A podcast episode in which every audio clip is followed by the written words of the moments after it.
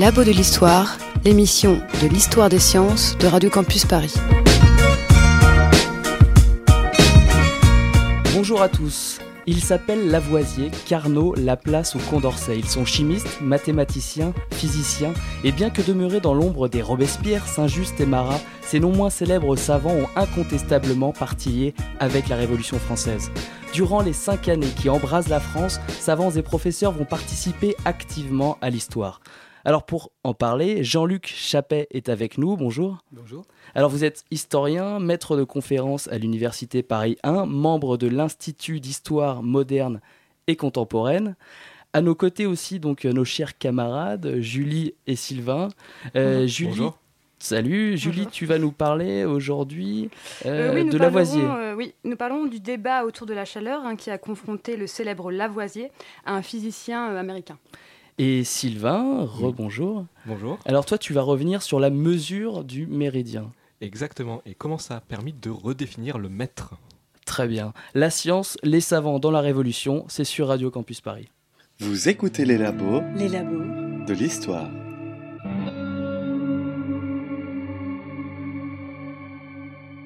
Alors Jean-Luc Chappet, d'une manière générale, en guise d'introduction, est-ce qu'on peut dire que la science, les savants euh, de cette époque ont joué un rôle prépondérant dans la Révolution française, cette période très courte, hein, euh, 1789, 1780, 14, 15 Oui, parce que comme vous l'avez dit, hein, alors sans reparler des origines de la Révolution, les savants en 1789 ont été euh, intégrés et ont joué un très grand rôle, par exemple dans la redéfinition des contours territoriaux, euh, dans la redéfinition donc d'un territoire et euh, en lien naturellement avec la redéfinition de la citoyenneté révolutionnaire dès euh, 1789. Et puis euh, naturellement, je pense qu'on va reparler, mais à partir de 1792, lorsque commence l'aventure militaire, d'abord guerre défensive, puis ensuite une guerre offensive, eh bien les savants, par euh, leur mobilisation entre guillemets, vont jouer un rôle très important. Donc on reviendra euh, sur tout ça. Déjà, le terme révolution est un terme euh, scientifique à l'origine. Tout à fait. hein. Alors au début, euh, il faut se rappeler que c'est un terme qui apparaît dès le XVIIe siècle pour parler d'une révolution des planètes. hein. Donc Mhm. puis au- à partir du XVIIIe siècle,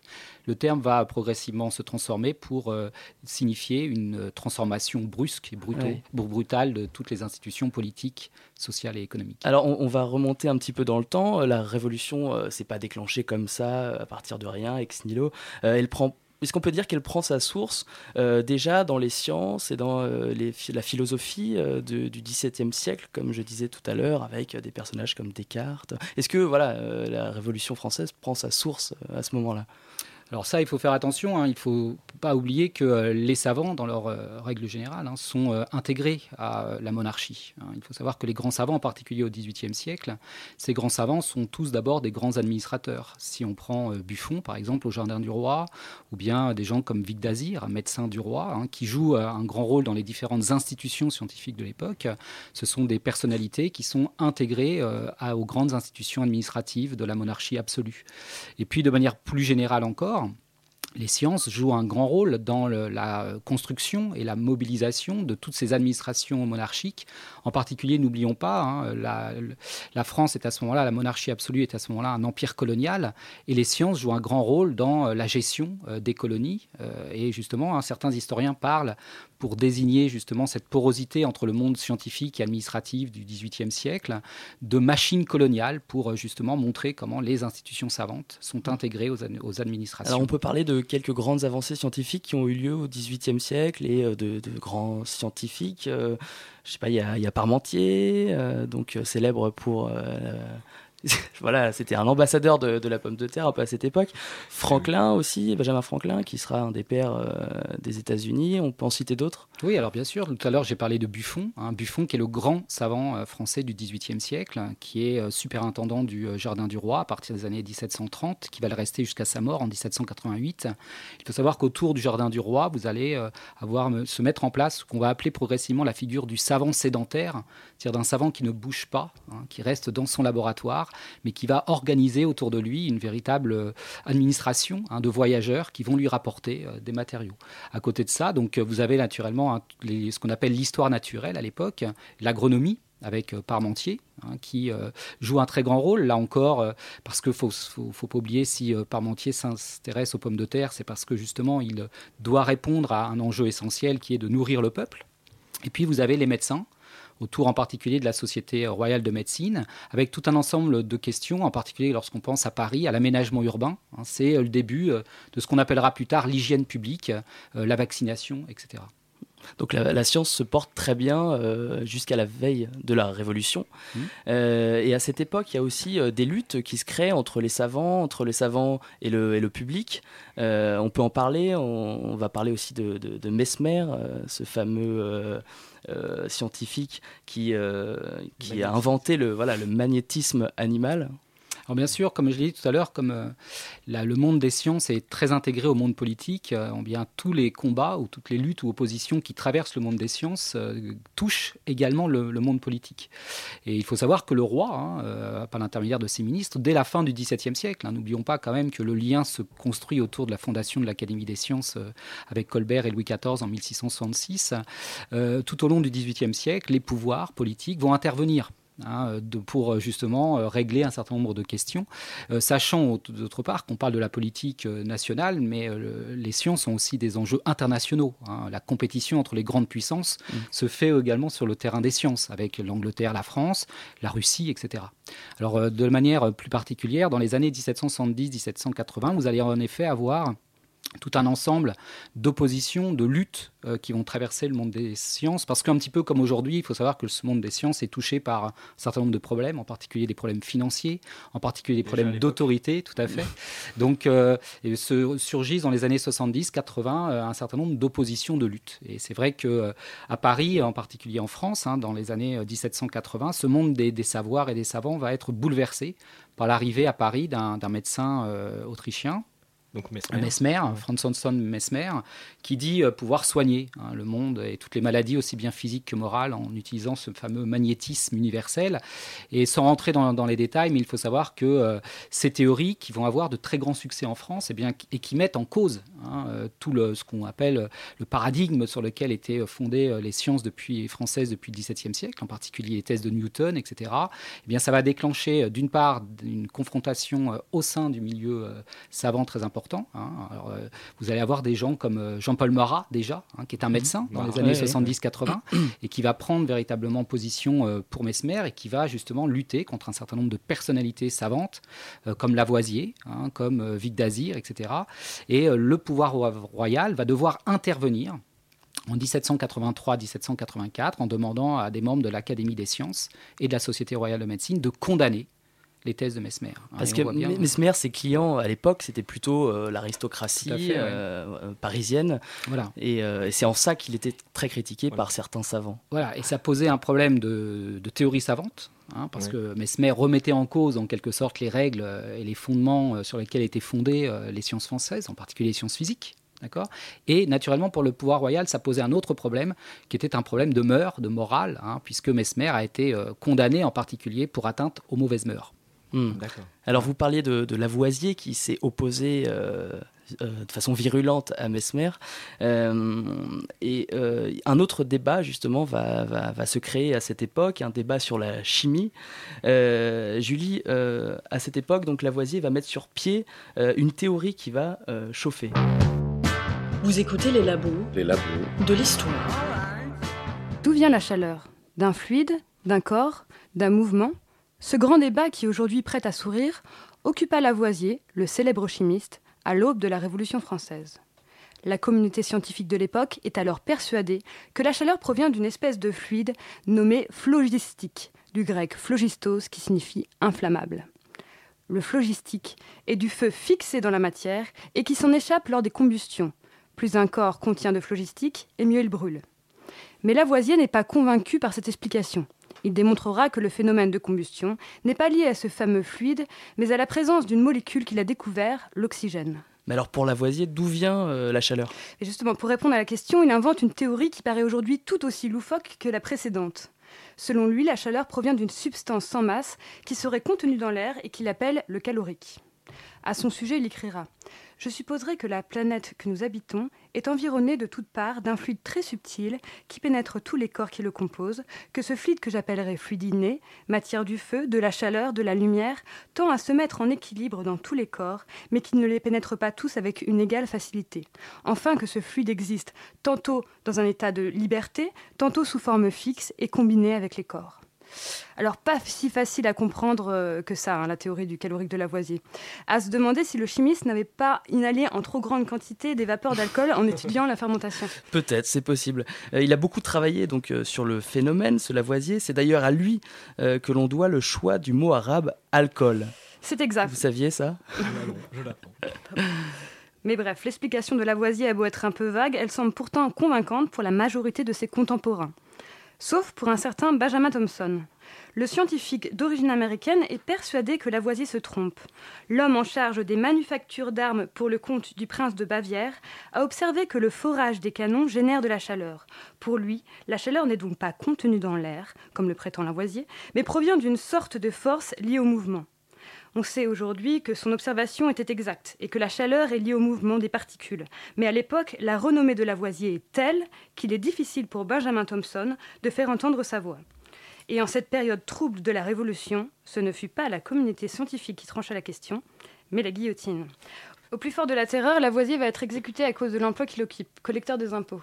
une, une, position plutôt difficile à tenir en ces temps de révolte. En effet, et après son exécution, la femme de Lavoisier se console dans les bras d'un autre scientifique. Et à votre avis, qui est l'homme qu'elle épousera en seconde noce? Non, aucune idée. non, je sais pas. Eh bien, c'est l'ennemi juré de la théorie de son mari, évidemment, Benjamin Thompson. Alors, le couple ne fera pas long feu. Hein. Benjamin Thompson est un homme autoritaire qui n'aime pas la vie en société. Il empêche sa femme de sortir, qui se venge en arrosant les roses de son mari avec de l'eau bouillante. Bref, au bout de quatre ans d'une vie conjugale mouvementée, le couple divorce. Et si sur le plan personnel, les Lavoisier-Thompson ne font pas bon ménage, sur le plan scientifique, Benjamin Thompson a également du mal à imposer ses vues car malgré tous ses efforts pour discréditer le calorique, il faudra attendre encore 50 ans pour que la communauté scientifique reconnaisse enfin que Benjamin Thompson avait vu juste sur l'origine de la chaleur. Merci beaucoup, Julie. Alors, euh, Jean-Luc Chappet, on vient de parler de Lavoisier, qui jouera un rôle euh, politique très important pendant la Révolution, on, en reparlera. Euh, quels sont les scientifiques qui vont rapidement s'illustrer dès le début de la Révolution, dès 89 alors, le premier d'entre eux, on peut parler de euh, Jean-Sylvain Bailly, qui va devenir maire de Paris, hein, qui est un astronome, qui fait partie de plusieurs académies, l'Académie des sciences et l'Académie française.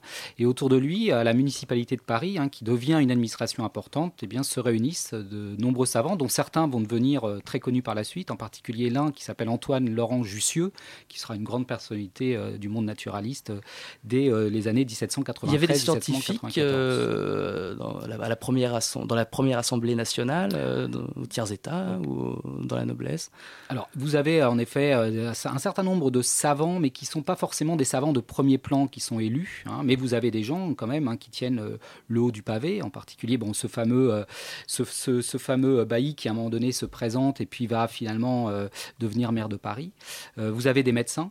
Hein, qui, bon, bah, qui vont participer en effet au premier débat sur la Révolution, autour de la Révolution. donc globalement, les scientifiques sont plutôt révolutionnaires contre-révolutionnaire En fait, les scientifiques, euh, à ce moment-là, euh, Au départ, hein, parce qu'après on verra que ça va changer. Voilà. Au, au, départ, en 1789, un très nombreux, de très nombreux scientifiques vont adhérer un petit peu à ces changements, aux réformes, etc. Hein, la, grande majorité d'entre eux vont en effet se retrouver du côté euh, du camp révolutionnaire.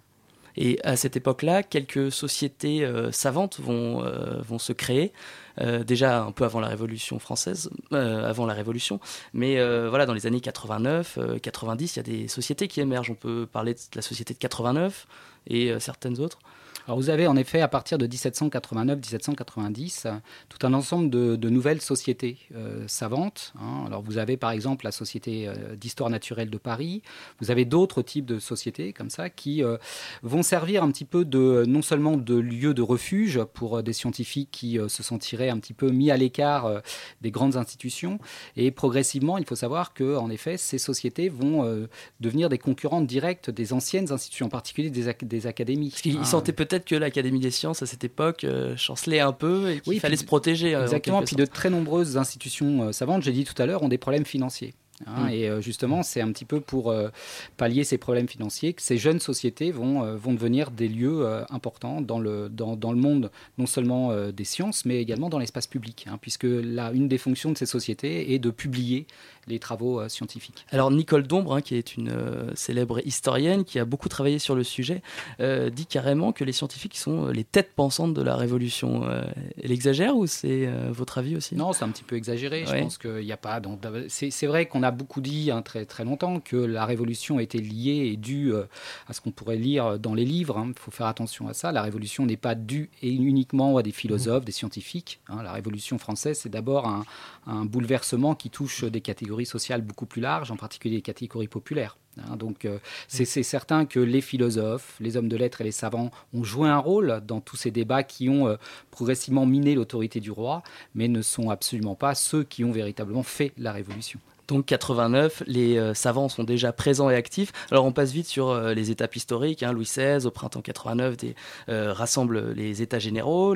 tiers-État avec le ralliement de quelques nobles et du clergé s'érige en Assemblée nationale, puis en constituante pour rédiger une constitution qui sera appliquée qu'en 91. Voilà, ce sera une, monarchie parlementaire. Euh, elle sera ensuite dissoute en 1792. Euh, Cette année-là, le roi est déchu, la République est proclamée, et là, une nouvelle période s'ouvre pour la France, bien sûr, mais aussi pour la science et les savants. À tout de suite.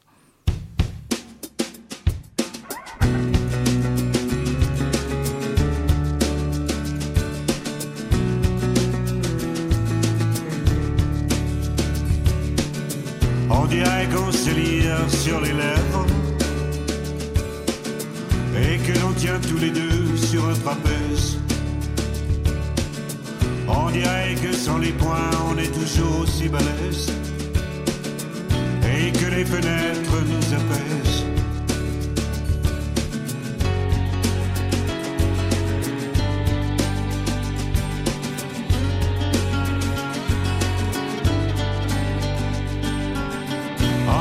que l'on soufflerait sur les braises.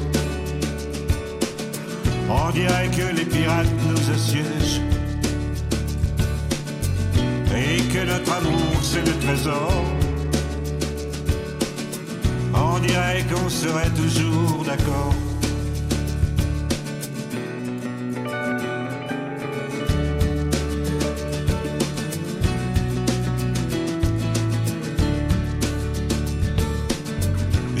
qu'elle est toujours des EC les DS. Goûter aux alentours, souvent changer d'adresse. Ceux qui nous entourent, l'extension de nos corps. Quand nous sommes à l'écart, mineurs, chercheurs d'or.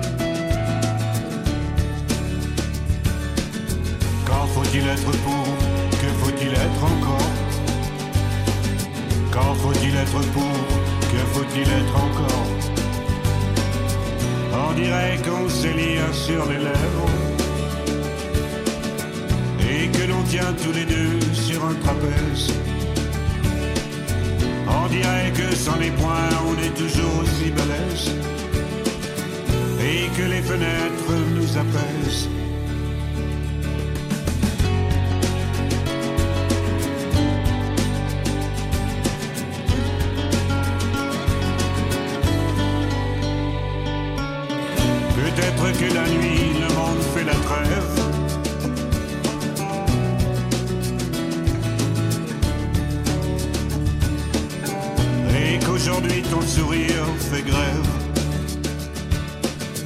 On dirait qu'on sait lire sur les lèvres et que l'on tient tous les deux sur un trapèze.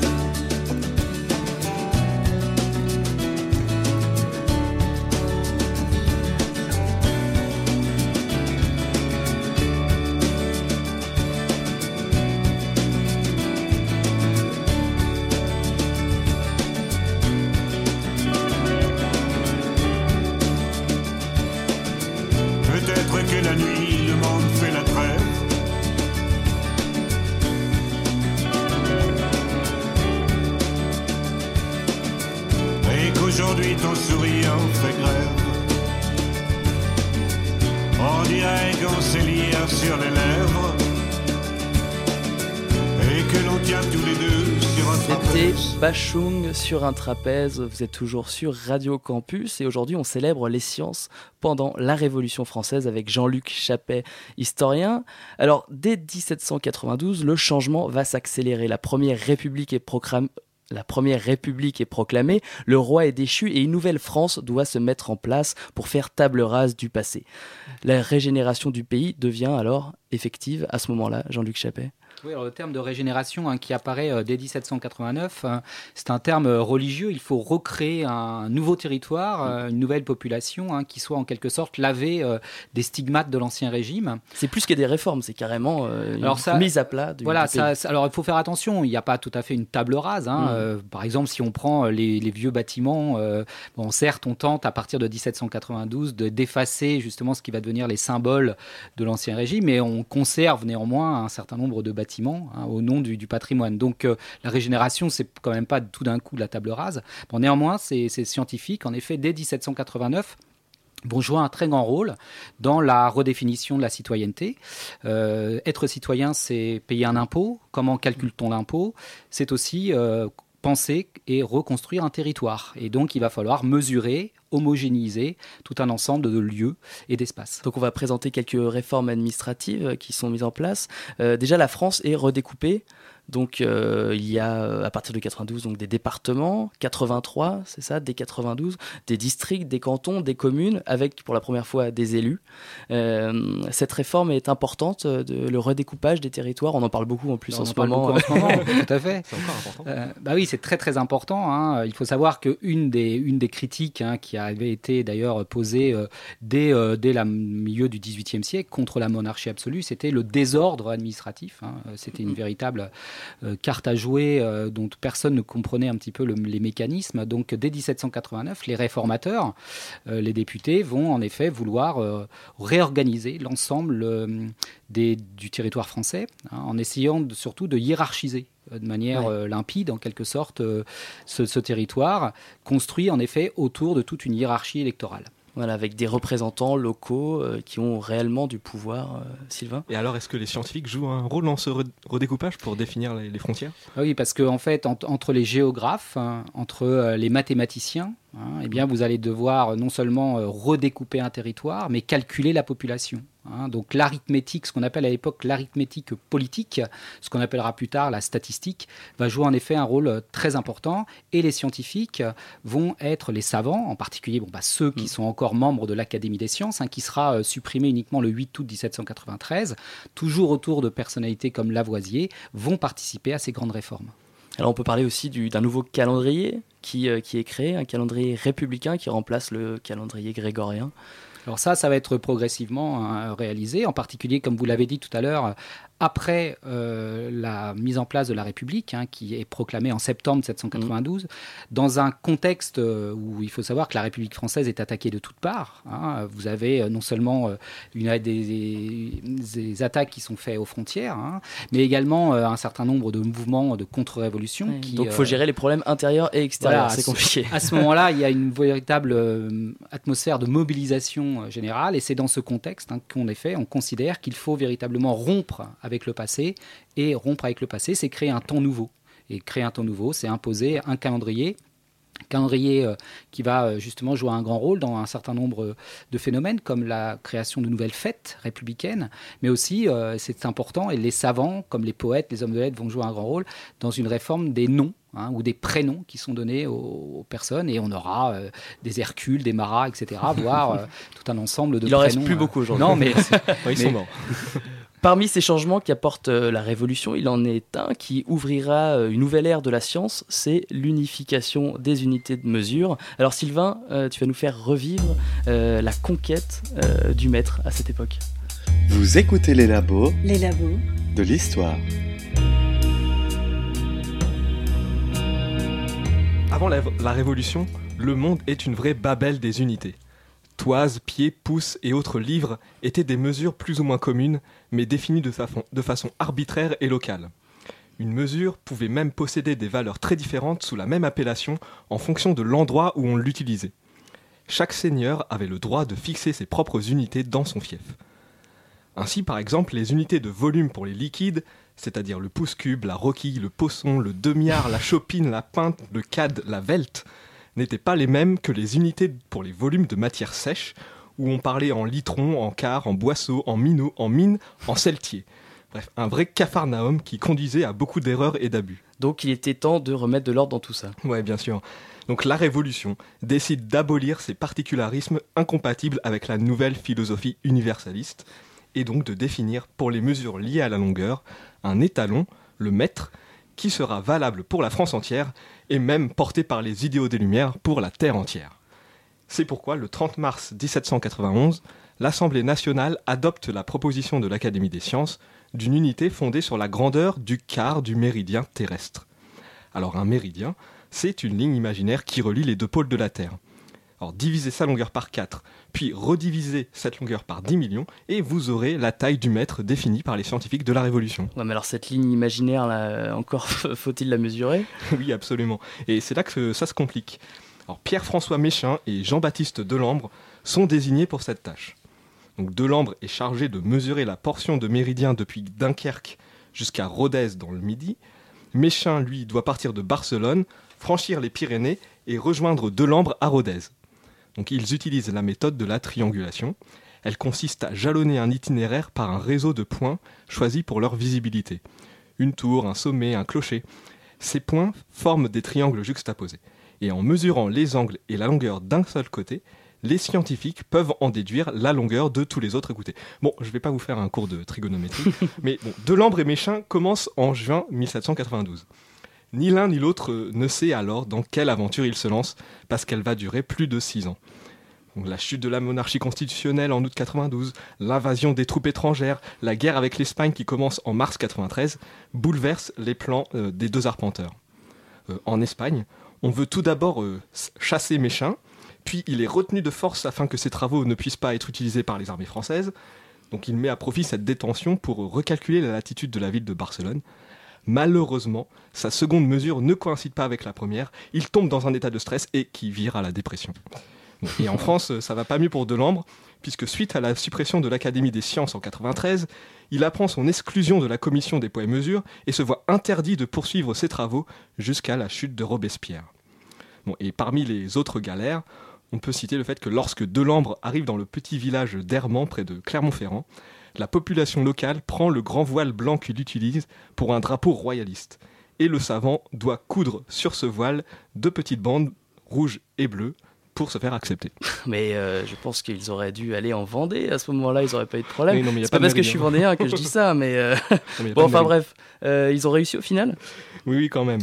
Après vérification et des calculs par une commission de scientifiques internationale, le maître étalon est fabriqué en platine et déposé aux archives de la République.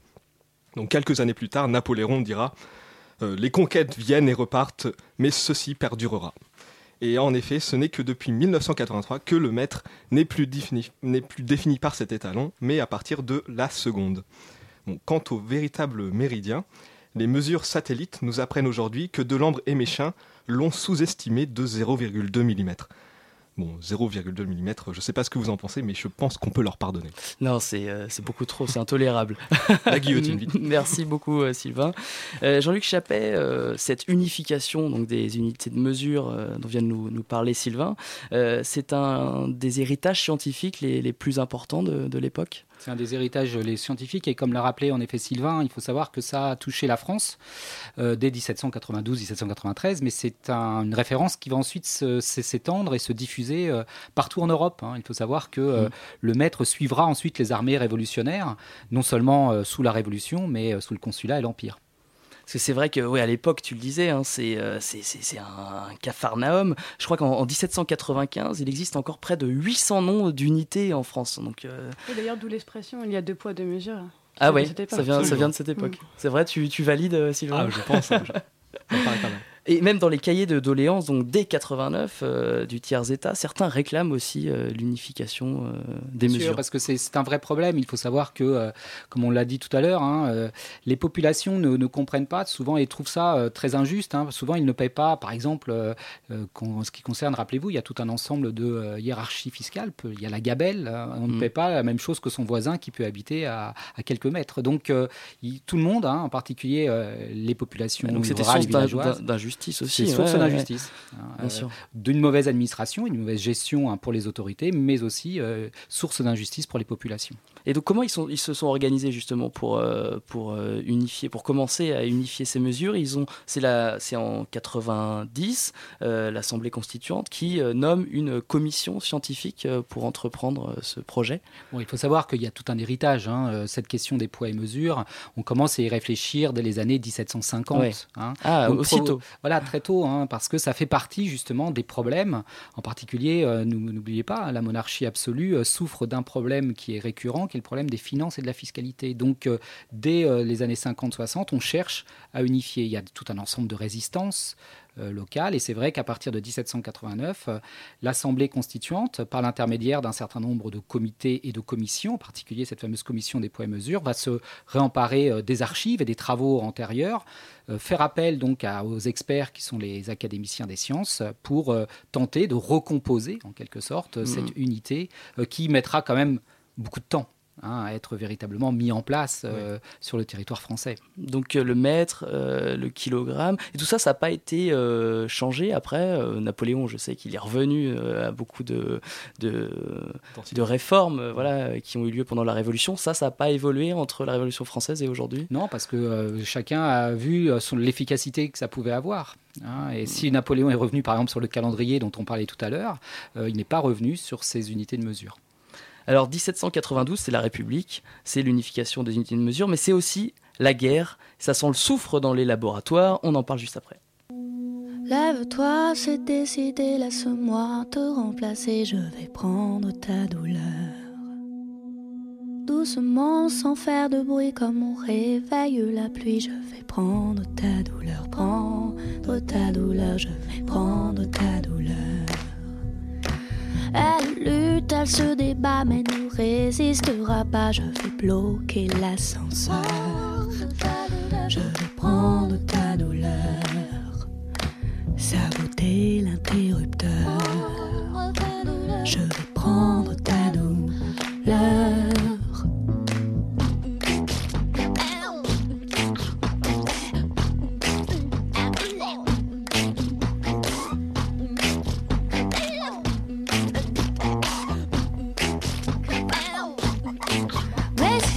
C'est incrusté cet orage avant l'été, cette chipie de petite sœur? Je vais tout lui confisquer, ses fléchettes et son sifflet, je vais lui donner la fessée. Je vais prendre ta douleur, la virer de la récré.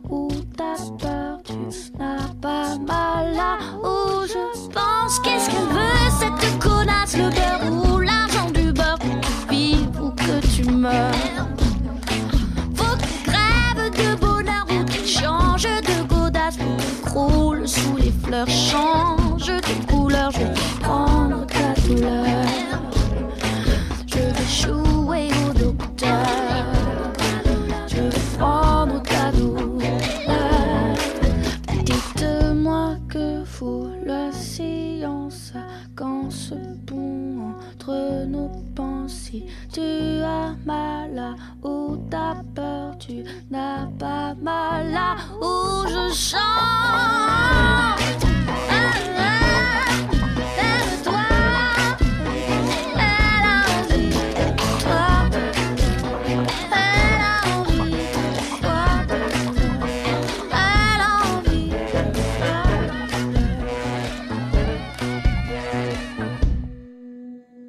c'était non pas Camille Desboulins, mais Camille tout court, ta douleur sur Radio Campus Paris. Les labos de l'histoire, l'émission de l'histoire des sciences de Radio Campus Paris. Alors on parle de science et de révolution, toujours avec l'historien Jean-Luc Chappet. 1792, euh, donc c'est la proclamation de la République, mais c'est aussi la guerre, l'Europe entière est contre nous. En 1793, le comité de salut public, organe justement créé par la Convention pour faire face à ces dangers aussi bien intérieurs qu'extérieurs, fait appel aux savants. C'est la première fois, euh, Jean-Luc Chappet, que les savants participent directement à l'effort de guerre?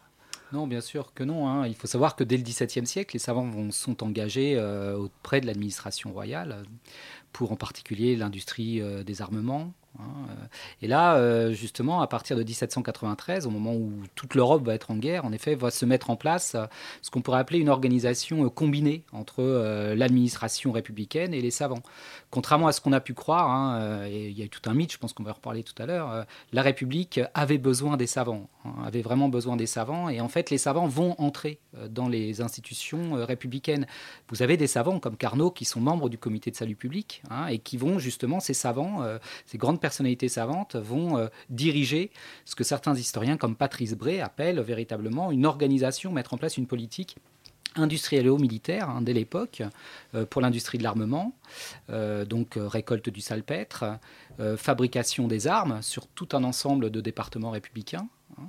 Et puis, vous avez d'autres activités importantes, on en a parlé tout à l'heure. L'agronomie, il faut nourrir les soldats, nourrir les bêtes. Hein, et vous avez également l'organisation de tout un tissu d'hôpitaux donc vous voyez, vous avez là tout un ensemble de savants, hein, de professions différentes, qui vont directement être intégrés, je dirais, à cette administration qui est mise en place et concentrée autour du comité de salut public et euh, qui vont jouer un grand rôle hein, dans, euh, dans la victoire des armées républicaines à partir de 1793. Il faut savoir que la bataille de Fleurus de juin 1794 est gagnée grâce à l'intervention des fameux aérostats, hein, euh, ces, ces, ballons montgolfiers qui vont jouer un grand rôle et qui sont liés justement à cet effort de guerre. Mais les, les scientifiques, bon, les savants, à cette époque, avaient vraiment un intérêt personnel ou communautaire justement à se lancer dans ces, bah, dans cette guerre et euh, prendre parti pour la révolution C'était pas plus un risque euh, qu'autre chose?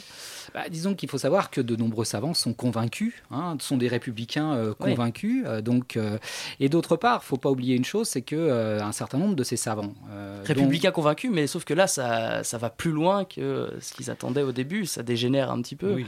Bah, c'est-à-dire que, si vous voulez, c'est un petit peu le problème de ce qu'est-ce qu'on appelle une des, des générations. Hein. Euh, bon, euh, c'est vrai que vous allez ensuite avoir tout un discours euh, de condamnation hein, sur la terreur. Bon, il faut savoir, à l'époque, l'intérêt de ces savants, c'est d'abord et avant tout de sauver la République. Hein. Donc, quand vous vous engagez auprès des autorités, vous avez un intérêt qui est, qui est très simple. Et d'ailleurs, un certain nombre de ces savants qui s'engagent dès 1793-1794 autour de cet effort de guerre, des gens comme Guiton de Morveau, des gens comme, comme Fourcroy, des gens comme Monge, etc., qui étaient d'ailleurs proches de, la, de Lavoisier hein, et qui participaient justement à la mise en place de la chimie moderne, eh bien, vont renforcer leur position. Hein. et on peut dire, si vous voulez, que euh, les grands savants qui vont euh, ensuite marquer, par exemple, la période consulaire ou impériale, mmh.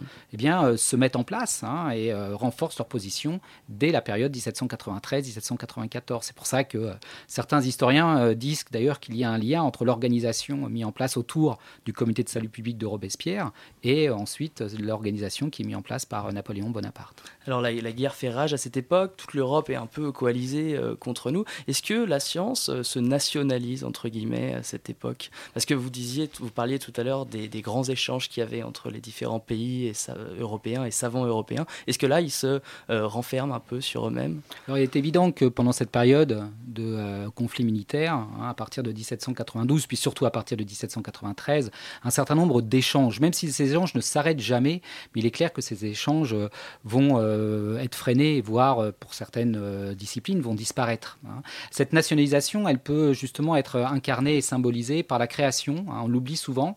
On parle très souvent de la destruction ou la suppression des académies en août 1793, mais va être incarné par la création d'un établissement euh, scientifique très important pour toute l'histoire des, des, sciences pendant tout le 19e siècle et une grande partie du 20e siècle, qui est le Muséum d'histoire naturelle, qui va servir de grand dépôt hein, national à tout un ensemble de euh, matériaux de savoir qui vont permettre justement à des scientifiques, hein, d'autres savants comme euh, va, Cuvier, etc., eh bien de euh, devenir des grands professeurs. On va reparler tout à l'heure de ces institutions. Euh, on peut peut-être s'arrêter sur euh, deux ou trois euh, destins euh, assez tragiques. Lavoisier, Condorcet, dans ces époques-là, termine mal, si on peut dire.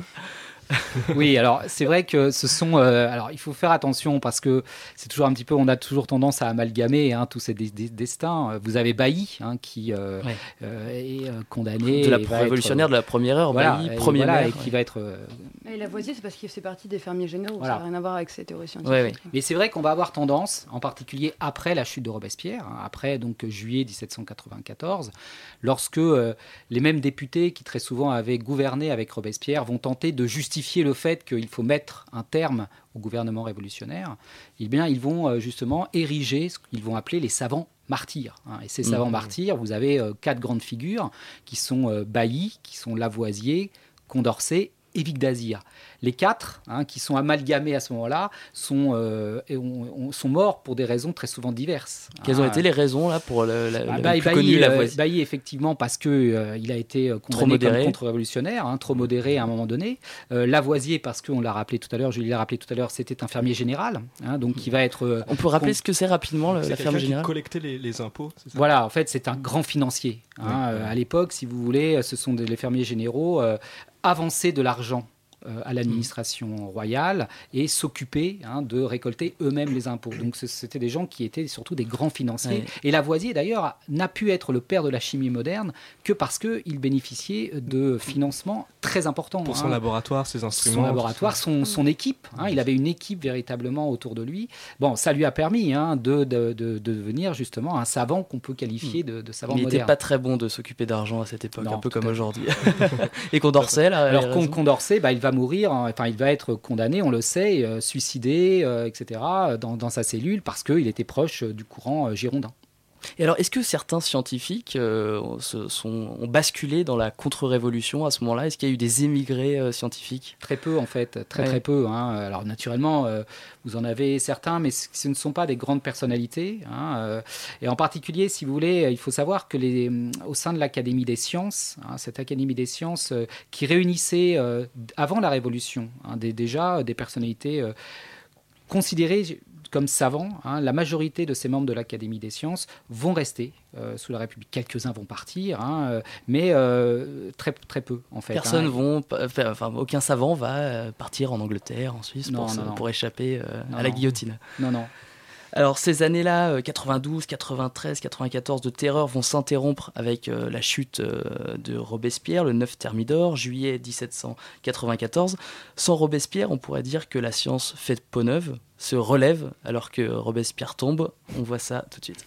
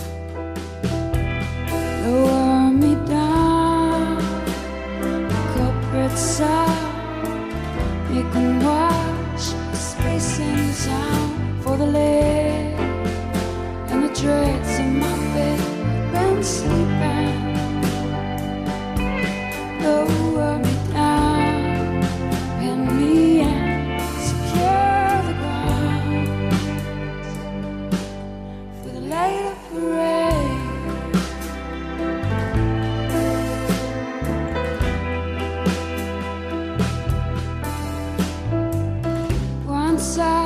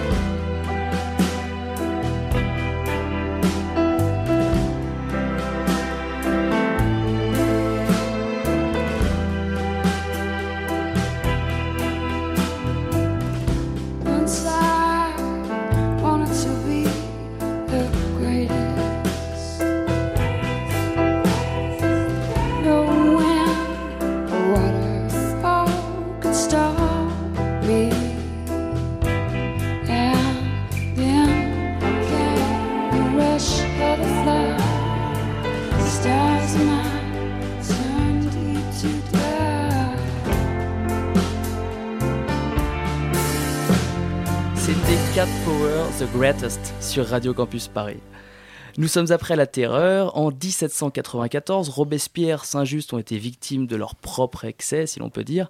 La Convention laisse place à un directoire de modérés, entre guillemets.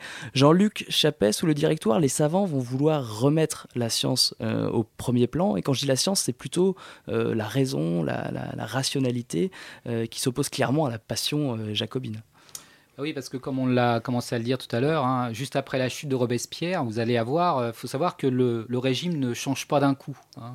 La convention euh, qui avait été euh, élue au mois d'octobre 1792, il faut savoir, va continuer d'exister hein, jusqu'en octobre 1795. Donc ces mêmes personnes qui avaient gouverné avec Robespierre doivent désormais justifier le fait qu'ils ont été à l'origine de la chute de Robespierre. Donc pour, pour ce faire, il va y avoir plusieurs choses. D'une part, en effet, dire que s'il y a eu la terreur, et on va expliquer la terreur finalement par euh, l'origine des passions. Hein. C'est que Robespierre et d'autres monstres comme Jean-Paul Marat, etc., Saint-Just, vont être euh, stigmatisés hein, comme des monstres qui auraient en quelque sorte trompé le peuple.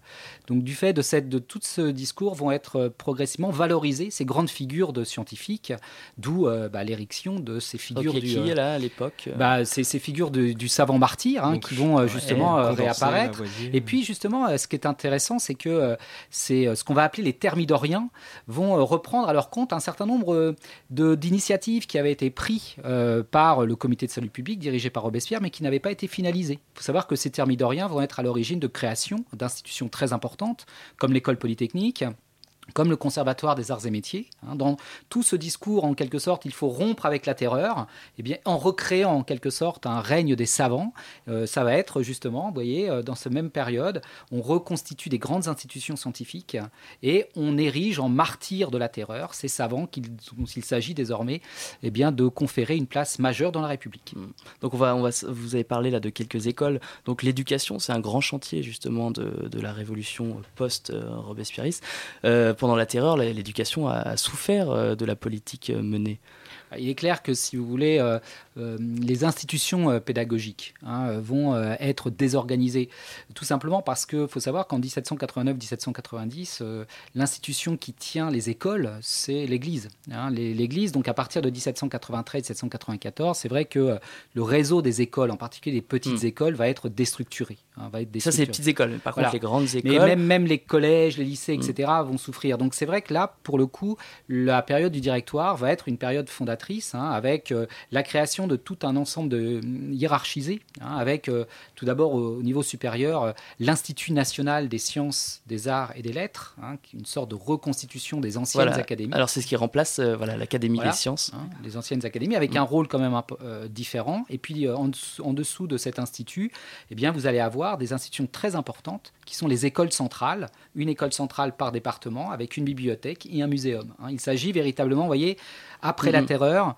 d'éduquer le peuple. Hein. on considère que s'il y a eu la terreur, c'est parce que le peuple n'était pas assez éduqué. Hein. Il faut euh, remettre la raison au cœur de la République et pour ce faire, eh bien, se lancer dans une véritable politique éducative ou, euh, selon les termes de l'époque, de régénération ou de républicanisation des esprits. Sylvain. Et donc, euh, il y a aussi la création des grandes écoles, l'école polytechnique, et etc. C'est à cette époque-là Voilà, c'est exactement à cette période-là, hein, la fin des années 94, début des années 95, avec plusieurs initiatives. L'école normale de l'an 3, hein, qui sera l'école nationale supérieure, hein, ensuite, le Polytechnique et le Conservatoire des arts et métiers. Hein, des grands établissements pédagogiques, le Muséum de naturelles dont on a parlé, hein, qui euh, justement sont appelés à travailler ensemble. À l'Institut national se constitue un groupe hein, qu'on va appeler euh, les idéologues. Et ces idéologues, hein, réunis euh, dans la classe des sciences morales et politiques. les, les idéologues, qu'est- qu'est-ce que c'est exactement? Voilà, c'était un groupe de savants qui tentait en quelque sorte de répondre un petit peu aux attentes politiques et intellectuelles du moment, c'est-à-dire comment faire pour que les savants puissent participer à cette œuvre d'éducation et surtout de stabilisation de la République. hein. Pour stabiliser la République, il faut, un, connaître les populations et transformer, le terme de l'époque, c'est transformer les mœurs. hein. Il faut savoir qu'à partir de 4 95, on a parlé de savants, je dirais, assez connus, Lavoisier, Monge, etc. À partir de 95, la grande figure du savant qui va s'imposer, c'est pas un chimiste, hein, c'est pas un mathématicien, c'est le médecin des fous, hein, le médecin des aliénés, Philippe Pinel, qui est alors directeur euh, de la Salpêtrière, hein, qui soigne les fous et qui est euh, connu justement pour avoir brisé les chaînes. Et c'est lui justement, hein, encore une fois, comme personne susceptible de faire passer les individus de des passions à la raison, qui va être érigé en grande figure euh, du savant de l'époque. Donc vous voyez, ces idéologues vont justement tenter de mettre ce qu'on va appeler en place une science des mœurs, hein, une science des mœurs qui va avoir plusieurs noms. L'idéologie, en 96, hein, incarnée par exemple par euh, Pierre-Jean-Georges Cabanis et Dessus de Tracy, euh, et à une autre nom donné à cette science, hein, euh, on va l'appeler l'anthropologie à partir de 1798-1799. Bon, là, oui, on dépasse un petit peu le- la période qui nous intéresse. On peut dire deux mots quand même de cette société-là qui, euh, qui institutionnalise euh, l'anthropologie, la société des observateurs. On peut en dire quelques mots, parce que c'est, elle est assez importante et vous l'avez beaucoup étudiée. Ah oui, je l'ai étudié en thèse. Ouais. C'est une, étu- c'est une société qui Et est on est sous, créée, euh, sous le consulat Voilà, déjà. ouais, qui, est, qui est créé en 1799 et qui a à avoir pour, pour but de transformer l'homme et transformer les sociétés. Donc vous voyez, un vaste programme qui montre en quelque sorte hein, la place accordée à ce moment-là au sortir hein, Mm. de, de- de- de la terreur et sous la République à la figure du savant. Et alors l'anthropologie à cette époque, qu'est-ce que c'est? Enfin, ça, ça rassemble quelle discipline? Ça, ra- ça doit rassembler absolument toutes les disciplines, justement, hein, aussi bien les médecins que les philosophes. Et par exemple, bah, une- un de leurs grands rêves, hein, et je, je pense qu'il ne faut pas aller plus loin au niveau chronologique, mais euh, cette société se crée euh, dans le contexte de la découverte d'un enfant hein, qui va devenir l'enfant sauvage de l'Aveyron. Et euh, justement, l'idéal, lorsque ces observateurs vont s'emparer de cet enfant, c'est de transformer cet enfant de sauvage en homme civilisé. Donc on voit bien tout l'idéal hein, euh, que euh, doit transmettre cette euh, anthropologie. Parce que durant l'émission, là, on a beaucoup parlé des chimistes, ce qu'on appelle aujourd'hui les, les représentants des sciences dures. Mhm. Euh, ça- les, les sciences humaines euh, jouent un très grand rôle, euh, bien sûr, ouais, ils jouent un très aussi à très grand l'époque. rôle. C'est vrai qu'on aurait pu parler de tous ceux qui s'intéressent au langage, hein, à la Mhm. langue. Oui. Unifier la nation, c'est d'abord parler la même langue. hein. donc Oui. on le sait, des gens comme Grégoire vont avoir un grand rôle. Grégoire. Et puis unifier la nation, c'est aussi faire l'histoire, hein, créer une mémoire, écrire l'histoire nationale. Donc on le voit, si vous voulez, les sciences molles ne sont absolument pas laissées de côté, hein, bien au contraire, vont jouer un très grand rôle, mais je pense que ce sera l'objet d'une autre émission. Merci beaucoup euh, Jean-Luc Chappet d'être venu. Vous avez réussi à parler de la Révolution sans citer euh, Louis XVI ou Marie-Antoinette, ce qui est une performance. Euh, merci euh, beaucoup Léa pour la réalisation. Sylvain et Julie, tout le monde, salut Salut.